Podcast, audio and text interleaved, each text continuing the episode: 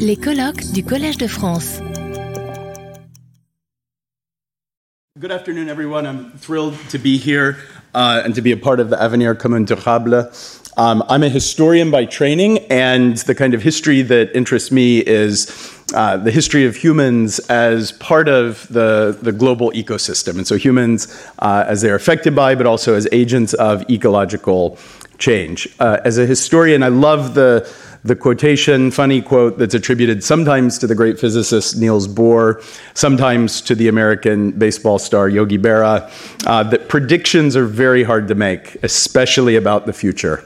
Uh, and I think that's true, but it, it, always certainly helps to have a sense of the, the road that's been traveled, to know what the road in the future might look like, to know where we've come from to really understand where we are. And so that's the spirit uh, that I'd like to bring to, to my uh, contribution to this, which is to try and understand, in the very biggest possible terms, the, the place of the current climate energy challenge. Uh, in the deep perspective of the human past. So, uh, I will be talking uh, about the, the forest rather than the, the trees uh, in this context to try and launch us into uh, a very inspiring conversation about how we can confront globally together uh, the enormous environmental challenges of sustainability. Our species really is a tremendously resilient species that has already survived a, uh, an enormous transition across geological epochs, from the Pleistocene to the to the Holocene. Our species has existed for two to three hundred thousand uh, years and has survived repeated episodes of glaciation and interglaciation, driven by orbital dynamics that, that affect the amount of solar radiation that reaches uh, the Earth's atmosphere and surface. And uh, yet we've, we've survived. We've endured really tremendous uh, episodes of, of, climate change. We live, uh, we grew up as a species in an ice age for the most part in the uh, in the Pleistocene, and we now live in an interglacial. But during the, the long Pleistocene past of humanity, which is 95% of our uh, existence as a species, uh, global populations were very modest. At most, towards the end, 5 to 10 million human beings existed on the planet. We had relatively low ecological impact, maybe not uh, zero. We had command of fire, which is an important tool of uh, ecosystem uh, alteration. And certainly, even as hunter gatherers, we made an imprint on biodiversity, most notably, uh, of course, in our impact on uh, megafauna that were often preferred prey for human hunters. So uh, we have a very long record as a species with modest ecological impact. And then all of a sudden, uh, the Earth gets a little bit closer to the sun. Uh, global temperatures rise by a few degrees, the poles, probably maximally by uh, six to eight degrees, and we enter a period of anomalous stability known as the Holocene, the climate epoch that is really our home as a species. Uh, the entirety of recorded human history, everything that we know uh, written by a human being happens in this geological epoch. It's an interglacial, it's uh, extremely favorable for the, the human project of, uh, of growth. And uh, of course, at the very beginning of the Holocene, humans domesticate plants and animals and transition from a hunter gatherer to a farming lifestyle.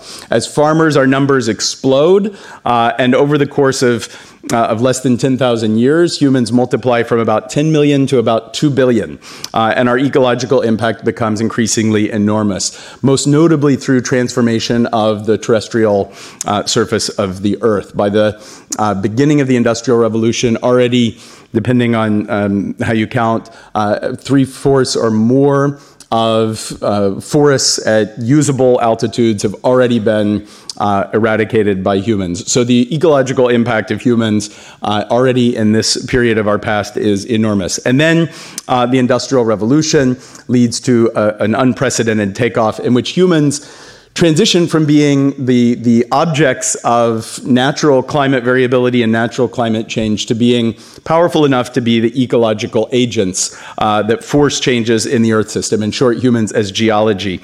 Uh, of course, it is the geoscientists who will jealously guard their, uh, their inherited right to name geological epochs and will tell us whether or not we officially live in what's known as the Anthropocene, uh, a geological uh, name that's been proposed uh, to, to describe the, the period period of human dominance uh, that can either be thought to begin at the beginning of the Industrial Revolution in the 18th century, or more recently in the middle of the 20th century at the point of what's sometimes called the Great Acceleration, tremendous expansion of human uh, ecological impact that has already witnessed the growth in human numbers uh, in just over a century from a little under 2 billion to now 8 billion um, and still climbing, though it may uh, level off. In this period, humans have attained an ecological impact on the planet that is unprecedented for any single species. It compares only uh, with the development of oxygenic photosynthesis in terms of its impact uh, of a biological process on the biogeochemical systems uh, of the Earth. It is driven by energy revolutions. Uh, the two great energy revolutions of the past are the development of agriculture, a shift from uh, taking energy, taking biomass from uh, plants and animals by hunting and gathering, to cultivating uh, energy in the, in the relationship that we have with big seeded grass like wheat and maize and uh, rice uh, in order to capture, to control uh, photosynthesis to turn it into more humans. You can see that before this, humans as a species were not radically different from our closest relatives in the animal kingdom in terms of the amount of energy that we consumed on a per capita basis. Hunter gatherers consumed uh, maybe twice as much energy uh, as an adult chimpanzee. Farming allows humans to, to capture multiples uh, of, of greater energy uh, from the, the biosphere. So uh, by the time farming is advanced in the, the late uh, pre-industrial period, the average um, human in Western Europe uh, is capturing as much as 30,000 um, kilocalories per capita per day. So uh, farming is the, the first really great energy revolution that we unleash. Uh, and then the second is the, the fossil energy revolution uh, in the 18th and 19th century. Industrialization that harnesses, uh, that harnesses fossilized sunlight, sunlight that's stored underground, that was captured by photosynthesis 300 million years ago, uh, and was uh, sitting underground before humans learn how to exploit it to do useful work. And consequently, uh, it has unleashed a, an ongoing revolution that is both um, good and bad, good for us in certain ways, and uh, certainly bad for the planet in other ways. The question that I think is uh, we face as a global society is can we effectuate a third energy revolution that frees us all together um, from our dependence on carbon? As a historian, one of the things that interests me and that I find striking is the way in which these two energy revolutions and presumptively a third energy revolution uh, always entail really fundamental changes in the way we live as a species. We're unlike any other species in the ability to radically change uh, our behaviors, our values, uh, our relations of power. The first energy revolution, the transition from hunter gathering to farming, unleashed tremendous changes uh, in the way humans inhabit the planet and relate to one another, a shift from mobility to sedentism with further implications for, uh, for our health the domestication of plants and animals that brought us into extremely close relationship with a number of other species with whom we now uh, co-dominate the planet. It introduced uh, new levels uh, of inequality into human societies and eventually uh, allowed humans to organize themselves in ever more complex forms of social organization, including the, the rise of state-based state forms of power. The second energy revolution, the shift um, to fossil forms of sunlight, um, was no less dramatic and revolutionary. It brought the majority of our species uh, out of the countryside and into cities. Uh, it entailed sweeping changes in demography and the patterns of life and death. Um, I'm going to talk about that um, in the next slide. It entailed dramatic changes in power relations, political revolutions. Uh, in the, the best of cases, the rise of liberal democracies um, that empowered uh, the mass of the, the people as political agents.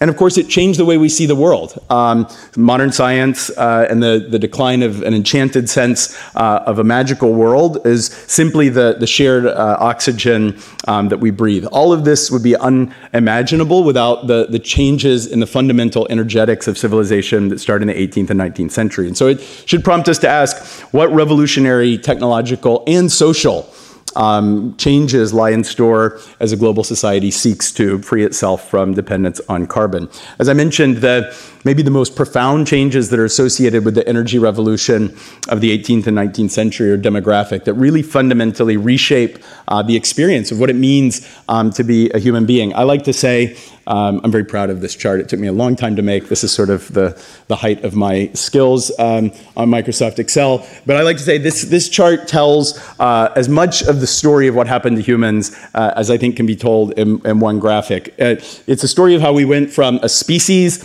um, that was poor and uh, short lived. You can see this is an estimate, our best estimates of per capita income and life expectancy on the five major inhabited continents in about 1800 to 1820. You can see even in the, the wealthiest societies that per capita incomes were around $1,000 per person per year, and life expectancy was still uh, in the 30s. Um, this, is, this is the state of humanity um, before the Industrial Revolution. Uh, this is the state of humanity after the Industrial Revolution. Oh, I, I, can't resist saying, because it's a particular interest of mine, that people die of different causes in this world. Most people, most of the time, uh, before the, the late before the late 19 uh, sorry the late 18th century, die of infectious causes. Um, with industrialization, uh, not only are human beings more prosperous in the sense that we consume uh, more energy, here you see every country on the globe as of uh, now three years ago, um, and even the poorest countries in the globe are dramatically uh, have dramatically improved life expectancies um, in the, the 50 uh, to 80 range. And you can see, of course, that it's an extremely unequal world, both in terms of wealth and health, um, with major uh, um, inequities both in terms of consumption, income, as well as in um, life expectancy. But all of humanity has made uh, a leap from this region to this region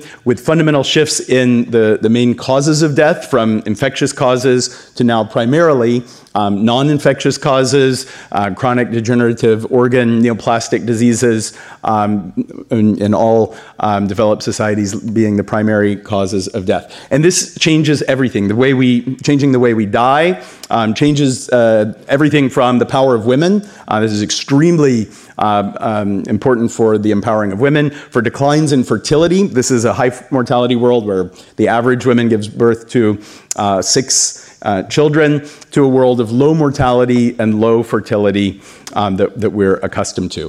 One of the unintended consequences uh, of, of this transition, which largely entails the control of infectious disease, is also that human numbers explode.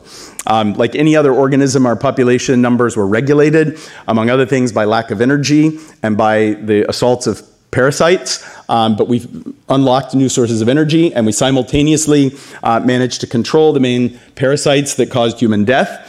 And human numbers go from 2, 2 billion uh, to 8 billion as a consequence. There's um, a phrase that captures it. It's not that humans started breeding like rabbits, we stopped dying like flies. In fact, people have fewer children today, but the population has exploded uh, because um, people live longer lives, and it takes two or three generations for the fertility rate um, to fall, and consequently, human numbers have exploded. So there are more of us, and we consume more um, than ever. The historian, one that I admire very much, John McNeill, um, has described it as fossil fuels made us modern. Uh, I think there's, a, there's an uncomfortable uh, but important reality to face in that fact.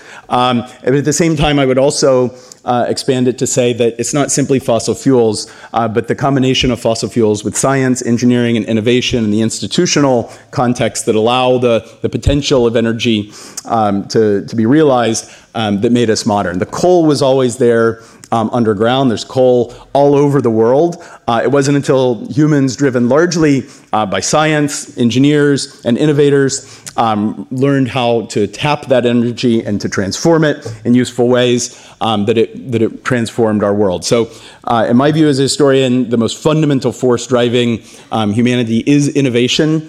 Um, and innovation is ultimately rooted in science. So, basic science like Newtonian mechanics ultimately has to be developed by intermediaries, engineers, and innovators, entrepreneurs, um, in order to, to be realized. And so, the, the sort of causal line ultimately, oops, goes from uh, basic science to applied science to markets. Um, and the first industrial revolution is rooted in the, the deployment of coal to build steam engines. It transforms mining, textiles, transportation, and agriculture. The um, even more important in many ways, second industrial revolution, rooted in understandings of chemistry on the one hand and electromagnetism on the other. Here's James Clerk Maxwell, um, that ultimately allows uh, engineers and inventors like Edison to develop things like the light bulb. And these really sweeping changes of the second industrial revolution um, ultimately come to depend um, to a large extent on uh, carbon energy in liquid form um, that allow electricity, synthetic chemistry, um, to transform agriculture, the Haber-Bosch process, the synthesis of artificial fertilizer, to polymers that have transformed our material environments, transportation, uh, and of course telecommunication. Uh, here's, I think, uh, a, another wonderful way of thinking about um, these processes. This is a kind of a justly famous um, um, study from Bill Nordhaus, who's an economist, on the, the price. It's an index price per lumen. Um, this is sort of changes over 200 years in how efficiently humans can do something as simple as bring light um, into a room. It used to be prohibitively expensive, almost uh, four or five orders of magnitude greater um, than it is today. Here, of course, you have the mastery of electromagnetism. And then what happens is that humans do three things really they build better light bulbs in continuing innovation, they build better infrastructure. Um, so we change our, our societies, our environments, our domestic environments to, to bring light uh, everywhere from the room to the phone. Uh, and then, of course, energy gets cheaper uh, and cheaper over time. So it's really uh, amazing how um, science and innovation interplay with, with energy, um, with our social institutions that allow the delivery and consumption of energy to transform our world.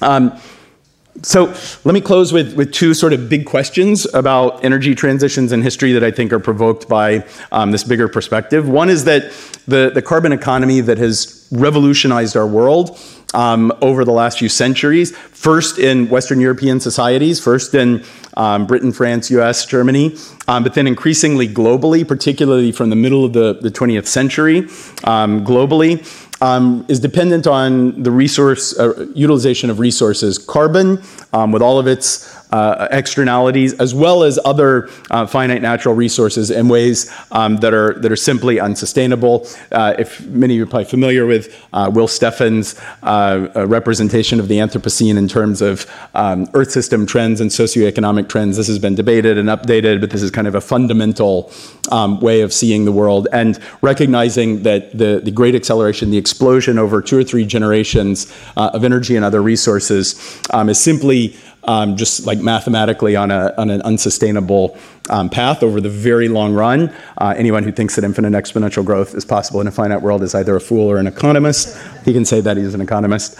Um, but, but it's clearly just a, a fundamental fact um, that, um, that finite resources cannot be exploited infinitely. And so, uh, both in terms of energy and uh, other material resources, humans uh, have to either change their lifestyles or have to uh, innovate new and better ways to do things. Second, final um, challenge and question, the very big picture, um, is the question of how sustainable even is the pace of innovation that we've enjoyed over um, the last few generations since the middle uh, of the 20th century, with really the first and second industrial revolution transforming um, the way we inhabit the world and consume resources. Here you see, uh, to me, a, a, a, very powerful and in some ways very scary um, representation of this question. The blue is total factor productivity in the United States, how efficient is the economy with the inputs that go into it. On the, the green is the sort of normalized measure of how much research effort, um, uh, this is just the US, um, exists. And what this says really loudly uh, is that there's declining economic um, benefits to the number of researchers and the amount of research. It says that ideas get harder and harder to find. The American economist Robert Gordon has, I think, put this in a really kind of catchy way if you think of all of the innovations of the second industrial revolution, like air conditioning, electricity, light bulbs, um, how many of those things would you change for anything that's been invented since 1970? This is the only really, really major thing. I know my kids would trade this for electricity and, and air conditioning and everything, but it's, it's a stark way of saying, of asking, um, where do new ideas come from? How long can we keep innovating?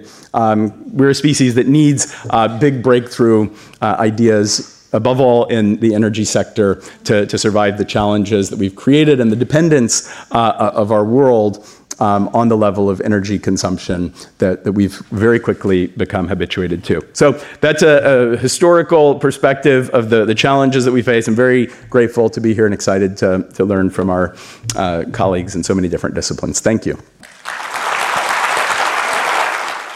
Retrouvez tous les contenus du Collège de France sur www.colège-2-france.fr.